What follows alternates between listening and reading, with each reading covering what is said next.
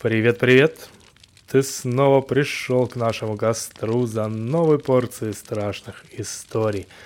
Устраивайся поудобнее, но перед этим обязательно подпишись на данный подкаст. Подпишись и будь с нами всегда.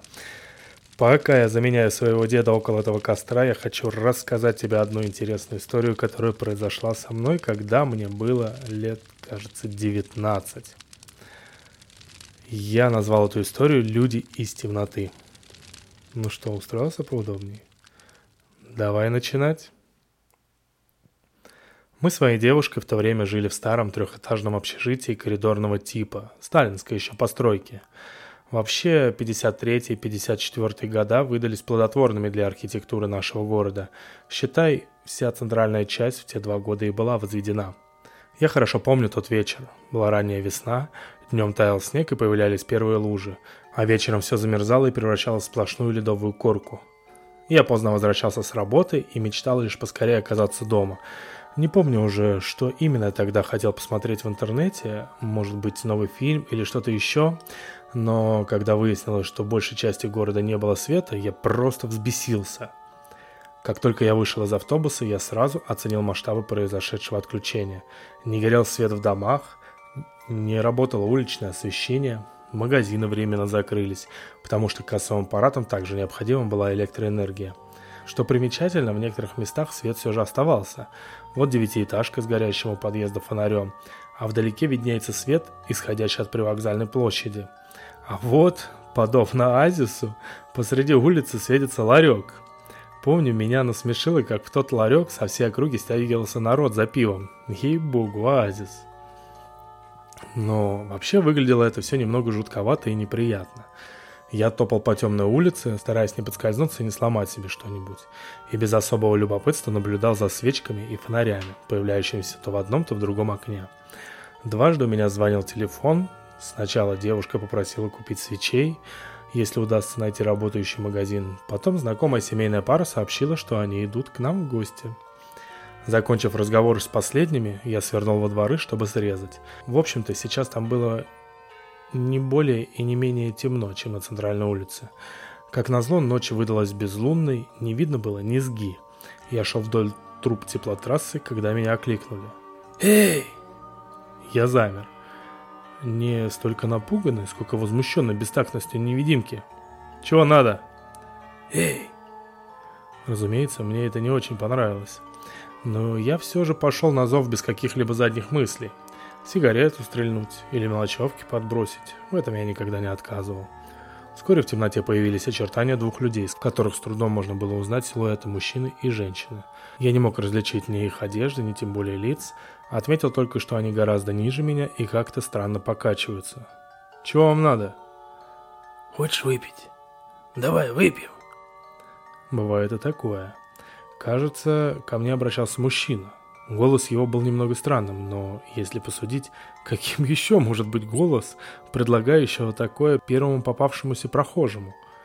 Нет, спасибо, я не пью. Давай выпьем, не унимался собеседник. Нет, удачи. Я развернулся и потопал прочь. Эй!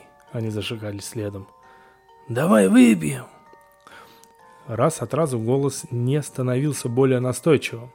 Он повторял это словно шифр, на который я непременно должен был откликнуться. «Твою ж мать!» Я сказал «нет». «Идите своей дорогой, пока проблем не нажили». «Тогда, может быть, секс?» — предложила женщина. Я остолбенел. Они что, совсем кретины? «Да, да, да. Тогда, может быть, секс?» — повторил мужчина. «Или выпьем?» «Вы что, совсем еб...» «Ты...» — рыкнул я.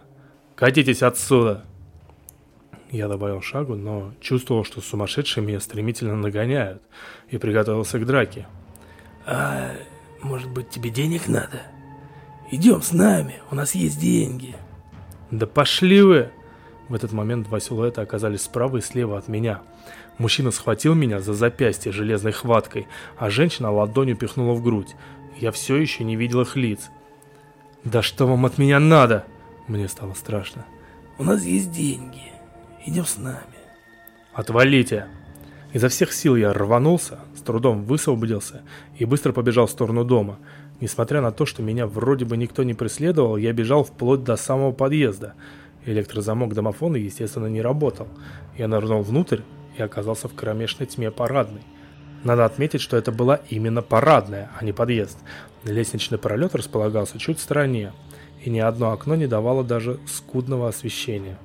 Я отдышался, стараясь собраться с мыслями. Каких только психов не встретишь в темных дворах провинциальных городишек. Сверху тем временем послышались голоса соседей, собравшихся покурить и обсудить аварию, что случилось на одной из подстанций. Это успокоило и расслабило меня. Я еще раз выдохнул и не спеша поплелся к лестнице, как вдруг... Эй! Сперва я просто обомлел. Они физически не могли меня обогнать. Даже если бы и обогнали, я бы заметил их заходящими в двери. Даже в такой темноте я бы их заметил. Эй, пойдем с нами. Это уже прозвучало за спиной. Со скоростью спринтера я взлетел на самый верхний пролет и, не обратив внимания на удивленные взгляды соседей, промчался к своей двери. Друзья уже сидели у нас и о чем-то негромко разговаривали в темноте, потягивая пиво. Я закрыл двери на все замки и обессиленно упал на диван. Отпил пиво и только после этого рассказал о случившемся. «Прикинь!» – засмеялась Катя. «К нам тоже подходили». «Придурки какие-то!» – фыркнул Рома. Прямо как ты рассказывал. Мы только из дома вышли, и тут такое. Эй, идемте с нами. Это было как минимум удивительное совпадение. Я немного пришел в себя, выпил еще. Тем временем в ходе беседы прозвучали все необходимые в данной ситуации шутки. Бомжи третьего ищут. У школьников интернет отключился. Надо было идти, не каждый день такими предложениями сыпет и так далее. Часа через два включили свет. Мы посидели еще, Катя с Ромой вызвали такси и отправились домой. Мы с Олей легли спать. Я еще долго ворочался и вспоминал этих странных людей из темноты. Официально ничего объявлено не было, но, как вбивали в свое время нам на парах по латыни, «Haut semper erat fama», то есть не всегда молва ошибается. Где-то от знакомых милиционеров, где-то от родственников вскоре стало известно, что в ту ночь без вести пропало более 60 человек. Позже 12 из них было найдено. Кто-то ушел от жены к любовнице, парень сбежал из дома, пьянчуга рабочий свалился в канализационный люк и свернул шею и прочее. Прошло уже больше года, но остальных так и не нашли.